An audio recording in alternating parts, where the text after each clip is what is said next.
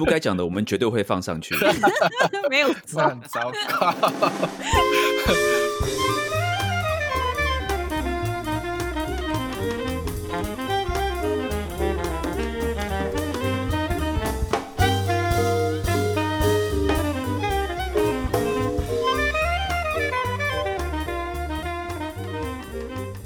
因为我们今天难得请到 Patrick 爵士生活志的创办人。那一开始，我们先请你聊一下好了，因为最近刚好台北爵士音乐节，然后我们都很好奇你在台北爵士音乐节扮演的角色，然后还有这一次这个台北爵士音乐节的主题啊之类的东西，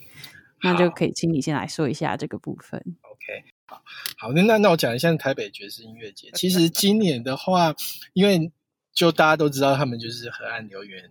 呃，这几年呃，应该说这两年都是他们承办，前两年也是。那今年的话，其实还是蛮凑巧的，就是说大概他们在提今年的规划，大概就是疫情刚开始的时候。然后那时候就是 Getty 老师有跟我讨论说，哎，他们今年想要提一个叫做爵士季的这个概念，那问我有什么想法。那我那时候只是有跟他建议说，其实就是二零二零刚好，其实台湾的爵士乐这十年来也有一些成长。那其实这个部分，我觉得作为一个爵士音乐节，呃，应该有这个使命跟它的价值，去把这个东西做一个呃呈现，或者是做一个比较有系统的整理，这样。那他就觉得，哎，这个概念好像不错，所以后来就去跟台北市文化局提这个概念。因为以往的台湾的爵士音乐节还是比较多是倚重一些国外的乐手跟乐团。那后来去提的时候，台北市文化局也觉得这概念还不错，但是慢慢慢慢就变成说疫情越来越严重的关系，所以他们中间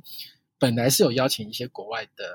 乐团，但后来也因为关系也没有办法来台湾，就变成说我们提了这个爵士季台湾爵士十年这个主题，到后来就变成是一个好像是在呃今年这个状况下，呃可以做的一个还不错的一个呃。比较可以在执行面上做的一个不错、比较完整的概念，然后刚好也都是以台湾的乐手为主。那我其实，在里面扮演角色，就最早时候有跟 Gady 老师讨论过这个概念。我们大概会有分哪一些部分？比如说，我们需要有一些这十年的一些比较成熟的乐手的乐团的演出，然后一些作品的整理，然后包括一些教育面的的一些整理的呈现，就大概会有几块。的部分，所以我们就从这几个概念去把它延伸。比如说在讲座的方面，我们可能就有，比如说谈一些作品，然后谈说，哎，未来可能台湾的爵士乐手可以怎么样走向国际。然后在演出的部分，我们就规划一个类似第一天就有一个叫爵台湾爵士十年的概念的一个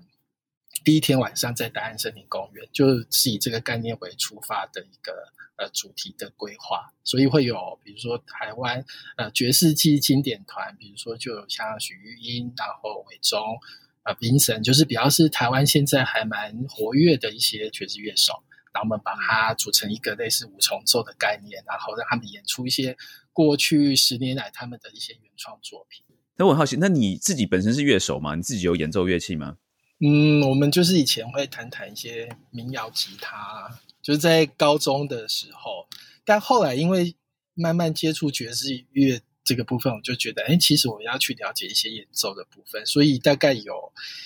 一两年的时间，有去试图想要去弹一些就是爵士吉他的东西，但后来发现这个东西实在是太距离我，就是你需要投入很多时间，如果要成为一个不管是职业或者是业呃可能业余或是。的乐手，我觉得那个呃爵士乐这个部分都需要投入很多的时间，所以大概那一两年时间有跟老师上过课，然后了解说大概可能爵士乐的一些演奏的一些呃，可能他的他的他的技巧，或者说他的这个语法大概是怎么样，但是仅此于于于此，就是说大概就是到这个阶段。所以你说老师有没有问我说，哎，有没有演过？我觉得。有一些概念，但其实还不能够什么演出或是什么的，还没有到那个程度吧。嗯嗯，了解。那所以这也是蛮特别的，就是说你在这样子一个短短的一两年的这个，除了喜爱爵士乐之外，哈，自己演学习演奏的过程之后，然后你现在变成一个几乎是一个全职的一个爵士人，可以可以可以可以这样讲嘛？但不是一个演奏者的角度，但是是以一个是是全全全全心投入在这个爵士音乐里面，这个也是一个蛮有趣的一个过程。嗯嗯，其实我跟大家比较不一样，是从就是纯粹乐迷的。的的角度，呃，加入算是说，因为其实最早就是听喜欢爵士乐，喜欢听音乐这样。那慢慢只是因为自己的一些工作过程，就觉得，哎，那我应该可以有一些东西贡献自己的一些呃努力也好，或者说贡献自己的一些能力，把呃我喜爱的这个东西，就是不管是推广，或者说让更多人可以可以了解，所以慢慢是这样的一个过程。所以我不是。不是从乐手或是说是演奏者的角度进入这个圈子，这样。嗯嗯嗯嗯，啊。那所以我是我是觉得一个很很很有趣的，就是说，因为我自己本身是我现在的正职是呃是老师嘛，我是在教教音乐的。那那个什么，可是我之前就是在做老师之前，我也是一个一个乐手，一个是全职乐手这样子。那我常常和朋友在讨论，比如说我那时候跟伟忠也会在讨论这个问题，就是说台湾的爵士乐该怎么走。就是我觉得台湾，其实我觉得爵士乐其实就是一个小众音乐。那可是这可是怎么样在台湾能够让更多的人来？来呃吸引更多的人来来听爵士乐这样子。那我一直觉得说，我们自己以乐手的角度来想这个问题的时候，其实我们一直是钻到这个死角里面，因为我们毕竟是我们有时候自己的同文层嘛，我们能够看到的，我们喜欢的音乐，呃，一般的听众可能不会喜欢。所以，我我很好奇，就是说，从你的角度来看的话，你等于说是一个介在中间的一个人，你自己算是呃。不是一个一个演奏家的角度来看的话，你觉得呃，台湾的听众对于爵士乐的需求，或是对爵士乐的想象是什么？我觉得就是从我以前是乐迷的时候，其实那时候很单纯，就是你就觉得，其实音乐可能就是对一般人来说都是一种娱乐。其实简单来说是这样，就是他们希望从音乐里面得到一些开心，或者放松，或者只是一种。压力的释放、调剂，其实一般人对音乐其实没有真的没有太多的呃期待，很多东西这样。那当然就是说，像刚刚这哲嘉老师说，就是可能身为乐手，你会觉得说有很多东西是对音乐的坚持、音乐的品质、音乐的想法，但是这个东西有时候对很多听众来说，甚至是。一般是对台湾听音乐，不要说听爵士乐，听音乐可能还有听流行歌，听一些很多独立音乐的这一群听众来说，其实这种东西有时候对他们来说是会压力比较大。对，所以我觉得其实对于一个乐迷的角度，我觉得第一点可能还是让他们先来感受一下爵士乐的的一个比较大众可以。开始 appreciate 的一种魅力，那这种魅力其实我常常就会听到很多人会讲，比如说啊，爵士乐他们觉得让他觉得很放松，他觉得爵士乐就是让他觉得很慵懒，很很很很可以是自己的一种音乐这样。那我觉得其实大部分人他就是会希望从爵士乐得到一种这种感觉，就是让他放松，而且这种这种感觉其实相对是其他音乐没有办法提供的，比如说古典乐。它可能相对就没有这种感觉，或者是一些独立音乐，可能就不是这样子的一种氛围。所以我觉得爵士乐有它的这种独特的魅力。那所以我们开刚开始做这个杂志的时候，杂志的时候其实也是希望说，可以把比较生活面的部分去呃带一些呃同温层以外的，哦，甚至是我以前可能也没有在听爵士乐，然后慢慢慢慢先听一些。比较让他有一些感觉的爵士乐的类型，让更多的人可以进到这个圈子。那慢慢他可能就往比较核心，甚至说可能就会越听越越比较专一点的这种方向去前进。但是我一开始就要对，就从一些非常是很 modern 或者是很现代的东西去去跟听众做沟通，有时候。不是那么容易，也不是不行，但是有时候不会，他他的那个有时候不会是太容易了。我个人的的想法是这样，所以就是说，但是我们的目标还是希望大家是慢慢往中间靠拢嘛，成为可能更更进阶或更资深，甚至是的爵士乐迷。但是我觉得可能对于大众。很多的第一步就会是一种比较是生活的方式去吸引，或者借由很多的方式去去让他们对于爵士乐感兴趣。因为其实一般人对爵士乐就觉得他听不懂，或者说他觉得那个东西就是，诶，很多人都问说，哎，要怎么听爵士乐？但是其实我们就是要第一个就要给他一种爵士乐的类型，是他不用去问这个问题，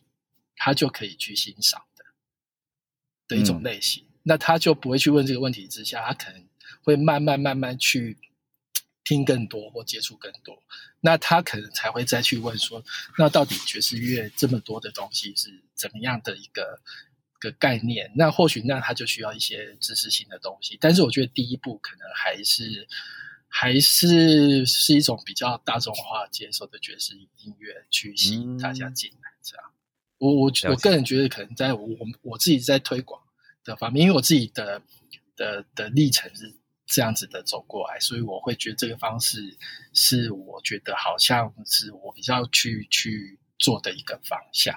我前阵子听了一个那个什么，听了也是听了一个访谈哈，他就是问那个访问那个台湾那个嘻哈音乐的那个迪拉啊，迪拉，他就迪拉就说啊，听 hip hop 就是听一个听一个那个爽感呐，听他的那个 beats，就是听那个。那他的讲法就就非常简单，说哦，OK，因为他说他提到一点很很有意思，就是说，就像你刚刚有提到，就是说，台湾的听众很习惯会听到流行歌曲的歌词，对，他们会从歌词，就是说从歌词上面来觉得说认定说他们有没有听懂这首曲子，这样子听到这个曲子的意境。那可是呃，他们说在听呃 hip hop 的时候，迪拉他提到说，在听 hip hop 的时候啊，就没有什么。什么没有人在听歌词，大家就是听他的那个那个律动感，听他的那个 beats 这样子。那我就说，哎，这是一个，当然这是一个非常那个 overly simplified，就是过分简化的讲法，或是一个很笼统的讲法。哎，可是对于一个新手来讲，就觉得，哎，这个，哎，这个蛮蛮还蛮实用的，我就不用去管他歌词在唱什么，我就听他的那个律动就好了。那我在想说，爵士乐有没有这样子的一个一个简单的一个讲法，这样子？我肯如果是这样子的方向的话，其实我可能会跟大家分享说，爵士乐就是一个很个人的音乐，嗯，对。然后这个很个人音乐，可能我就会，但是如果只是一句话，可能就会这样说。但是如果他问我说为什么是很个人的，我就会跟他讲，呃，可能稍微跟他谈一下即兴演奏的这个逻辑，这个原则是什么。就是说，同样大家都有很多相同的歌曲，但是你可以在这些歌曲里面完全去表达你自己对于这个音乐的一个一个想法，透过可能是即兴的作曲，或当下的演出，或甚至是个人的一些情感的投射这样。但是我觉得好像会比较，我没办法像那个 hip hop 这样说那么精准。但是我会希望就是让大家知道说，爵士乐是一个个人。可以完全自由表达音乐的一种音乐类型，因为这种这种这个逻辑，其实，在其他音乐可能都比较不容易。比如说古典乐，它可能就不不太容许可以个人完全自由的表达的这件事。但是在爵士乐，其实它的那个 range 是可以拉的很高的，甚至可能比 hip hop 音乐更多都有可能。对，但是我觉得这个可能就是爵士乐，它可能相较于其他音乐，可能更独特的一个点，这样。但是我觉得这个东西有一点太精神层次啦，所以我觉得可能一般人会会不太能够，就是 想说这个。不会，不会。我觉得，我觉得我很喜欢你这个讲法。其实我觉得这真的是爵士乐的精神。比如说一首 blues，同样一个 B flat blues，大家每一个人做出来的同样一首曲子，可大家做出来的感觉都不一样。我觉得这个就是，我觉得，我觉得这是一个蛮好的讲法。就是你，你听爵士乐，就是听。呃，听每一个乐手他自己个人不同的风格的表达，我觉得这个蛮好的，好学起来。其实我第一次听到爵士乐有感觉的那个 moment，就是在以前在台北，就是我还在念大学的时候，然后我们学校是在那个西门町附近，所以西门町以前有 Tower Record，还还有的年代这样。然后我下课就会去那个 Tower Record，就是逛唱片行。那 Tower Record 它有很多。很多试听机嘛，就是它那时候又会好几层楼会放很多。然后爵士乐那一层，我记得有我我听到的那一首，我就想，哎，好听听看好。然后是 Autumn Leaves，就是在类似现在这个时间，然后在秋天这样，就看着窗外，我想说 Autumn Leaves 啊，这个这个曲这个名字看起来比较知道这这首歌可能会在干嘛。然后我就听，然后那个版本就是 Miles Davis 在那个 Cannibal Adderley 的那张专辑里面的那个 Autumn Leaves，然后我就听到那个 Miles Davis 的那个小号吹出的那个旋律之后，我就觉得整个真的是这个起鸡皮疙瘩。我觉得天啊，这个音乐实在是太太棒了，就那个。那个当下我就觉得，哎，爵士乐是一个让我很有感觉的音乐。但是相对就是说，其实 Autumn Leaves 的那个旋律其实是大家都会比较喜欢的，就是听所谓就是可以 catch 到一个很完整的一个 melody 这样子。但我之后试图想要去听其他就是的东西的话，就会有时候发现，哎，我常常会发现到就是完全跟 Autumn Leaves 是完全不同的的歌曲，然后我就开始会很。好奇说，到底爵士乐在干嘛？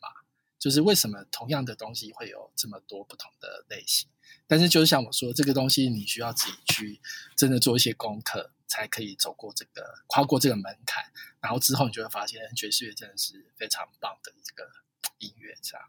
嗯，这几年像魏广浩老师啊，像李成宇老师啊，然后包括有很多像彭老师，对，前几天我有去他去看他在台南艺术大学。他现在在那边的啊，是流行音乐系吧，也有开始带这个就是爵士乐这一块。那其实很多这些老师都进入一些就是台湾的所谓的大学的这种音乐体制啊，也是因为现在可能音乐系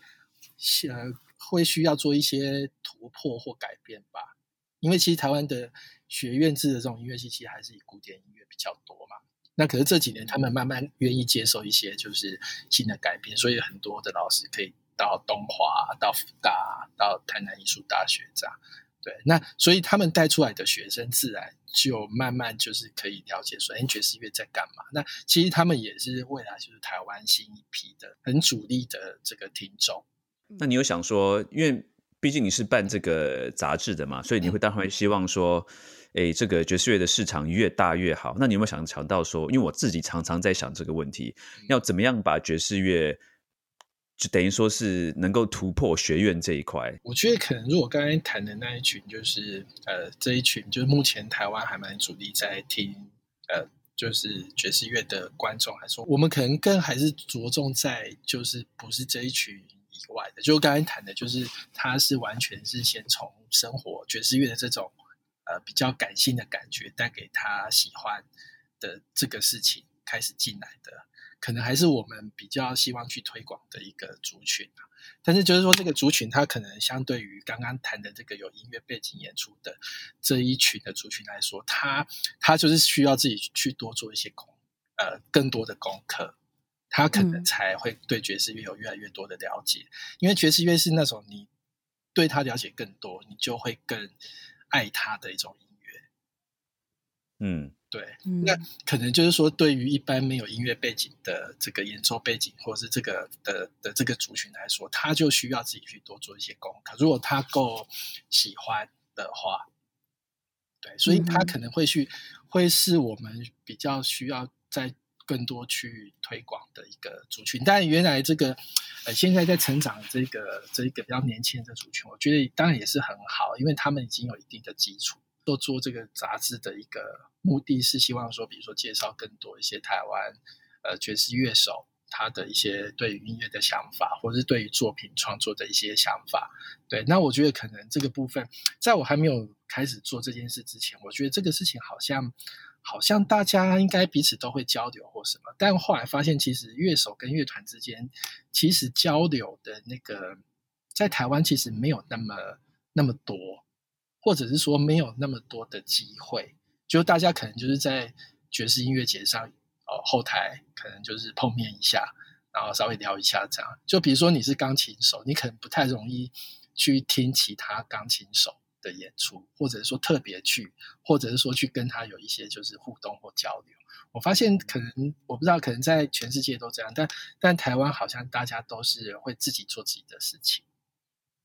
对，所以有时候也不太知道说，哎，其他的乐手的想法，或者说其他呃乐团他们现在在做什么。那这些东西是很有趣的，或者说，哎，我们也可以去去，所以变成说，这个好像是我做这个杂志，或者说我们做这个事情，变成是一个呃，不不一定是只有音乐家跟听众，变成说音乐家之间的一个桥梁，也是我们呃可以扮演的角色。就是说，很多的一些音乐作品，我们去做一些介绍，其实其他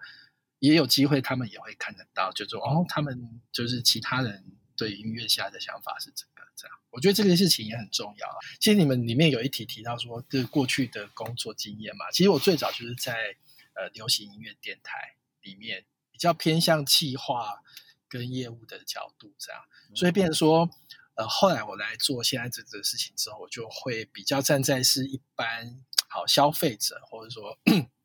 对于这个听众来说，就是你可能就是要给他一个很。很棒的理由，就是说他为什么要来买这张专辑，他要来听这场演出。对，那可能很多乐手对于这件事情，他就会比较不是那么擅长。就是你要讲这个音乐理念，可能他可以写很多创作理念啊或什么，但是就是对于呃消费者或者说对于爵士乐，呃，不是还不是那么就是稍微。